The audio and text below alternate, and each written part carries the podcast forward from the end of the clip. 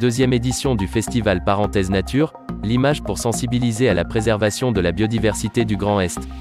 Plus de 1300 espèces pourraient disparaître dans les prochaines années à cause du dérèglement climatique.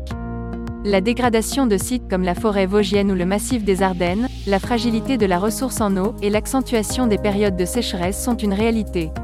Mais l'expérience montre que la mobilisation collective apporte localement des résultats.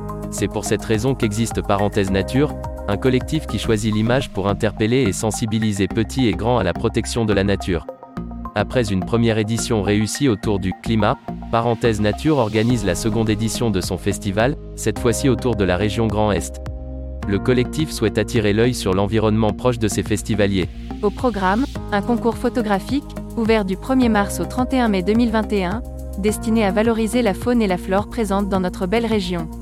Ce concours donnera lieu à une exposition à ciel ouvert, sur un parcours de 4 km, du 1er mars au 30 septembre 2022. Cette exposition sera elle-même valorisée par la réalisation d'un livre, avec une sélection de plus de 150 photos de la nature du Grand Est. D'autres animations rythmeront ce festival avec notamment un programme dédié spécialement aux scolaires. Pour en savoir plus, rendez-vous sur notre site web. Il s'affiche sur ce podcast.